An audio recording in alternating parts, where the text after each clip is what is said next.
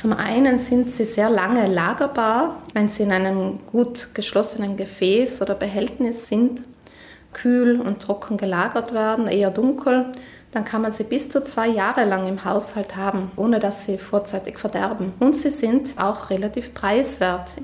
Zudem gibt es eine große Vielfalt an getrockneten Hülsenfrüchten und natürlich als Ernährungswissenschaftlerin muss ich sagen, sie sind sehr wertvoll. Hülsenfrüchte versorgen den Organismus mit wertvollen Eiweißstoffen und gelten als langanhaltende Sattmacher. Ihr hoher Ballaststoffanteil fördert die Darmgesundheit. Wie viele andere pflanzlichen Produkte haben Hülsenfrüchte ein großes Spektrum an sekundären Pflanzenstoffen, allen voran Flavonoide, Saponine und Carotinoide. Sie sorgen zusammen mit Zink, Eisen und Calcium sowie einem guten Fettsäuremuster für einen positiven Einfluss auf die Gesundheit. So sollen Hülsenfrüchte nicht nur die Blutfette positiv beeinflussen, sondern auch den Blutzucker senken und somit dazu beitragen, Herz-Kreislauf-Erkrankungen und Osteoporose vorzubeugen. Trotz ihrer ernährungsphysiologisch positiven Inhaltsstoffe ist die Nachfrage nach Hülsenfrüchten derzeit noch verhalten. Dabei braucht es für Gerichte mit Hülsenfrüchten keine großen Kochkünste, aber wer mit getrockneten Hülsenfrüchten kocht, muss früh genug mit dem Vorbereiten beginnen. Denn größere Hülsenfrüchte wie Bohnen oder Kichererbsen werden vor dem Kochen eingeweicht. Nur geschälte, wie zum Beispiel Erbsen oder rote Linsen, können Sie ohne vorheriges Einweichen kochen. Bei größeren Linsen reicht eine Einweichzeit von einer Stunde.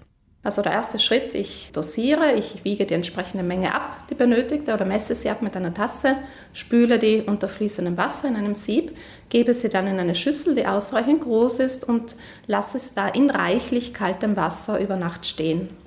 Dieses Einweichwasser wird dann am besten am nächsten Tag abgegossen. Das ist wichtig, denn beim Einweichen gehen die unliebsamen blähenden Inhaltsstoffe der Hülsenfrüchte teilweise ins Wasser über und werden mit diesem abgegossen. Also nach dem Einweichen gießt man das Wasser ab, spült die Hülsenfrüchte noch einmal gut durch und setzt sie dann auf zum Kochen in ungefähr der dreifachen Menge an frischem Wasser. Die Kochzeit hängt von der Größe der jeweiligen Hülsenfrüchte ab.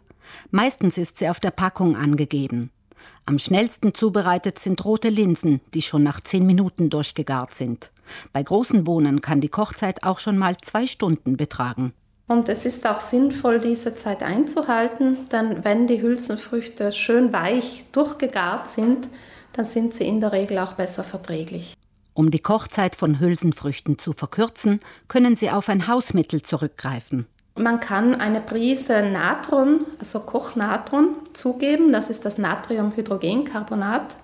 Speziell, wenn äh, man in seinem Haushalt eher kalkhaltiges, hartes Wasser hat, gerade dann wird die Zugabe von Natron besonders empfohlen. Bleibt noch die Frage, ob auch Salz ins Wasser gehört, um Hülsenfrüchte zu kochen. Zu dieser Frage gibt es neue Erkenntnisse. Früher sagte man immer, Hülsenfrüchte sollten auf keinen Fall in Salzwasser gegart werden und man soll sie erst am Ende der Garzeit salzen. Diese Empfehlung ist mittlerweile nicht mehr gültig, so scheint es jedenfalls. Inzwischen wird empfohlen, Hülsenfrüchte in Salzwasser zu garen oder gerne auch in Gemüsebrühe beispielsweise, die ist ja auch schon gesalzen. Sie werden dadurch gleichmäßiger weich und anscheinend auch schneller. Die Ursache dafür ist ein biochemischer Prozess. Das Salz scheint in Wechselwirkung zu gehen mit Pektinen in der Schale der Hülsenfrüchtekerne. Dann werden diese Pektine schneller aufgeweicht. Damit Hülsenfrüchte beim Kochen schön weich werden, können Sie auch ein 2 bis 3 cm langes Stück Kombu-Alge ins Kochwasser geben. Die gibt es getrocknet im Biofachhandel zu kaufen. Sie quillt beim Kochen auf und kann einfach nach dem Kochen klein geschnippelt und mit den Hülsenfrüchten zusammen verspeist werden. Für Vielfalt auf dem Teller sorgen allein schon die weltweit 730 Gattungen an Hülsenfrüchten und Rezepte gibt es für jeden Geschmack. Also bis hin zu Süßspeisen, so Pudding-ähnliche Cremen kann man beispielsweise aus bestimmten Bohnenarten herstellen über Aufstriche, kalte Salate oder lauwarme Salate, Suppen, Eintöpfe, gebratene Leibchen, also da ist eigentlich alles möglich. In den traditionellen Speisen vieler Länder haben Hülsenfrüchte ihren festen Platz.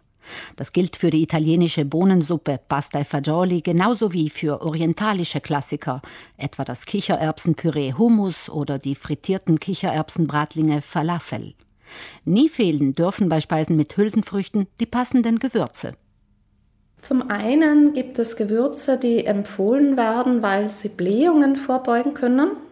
Also ganz klassisch Anis, Fenkel, Kümmel, auch Kreuzkümmel oder Majoran und nicht zu vergessen Bohnenkraut.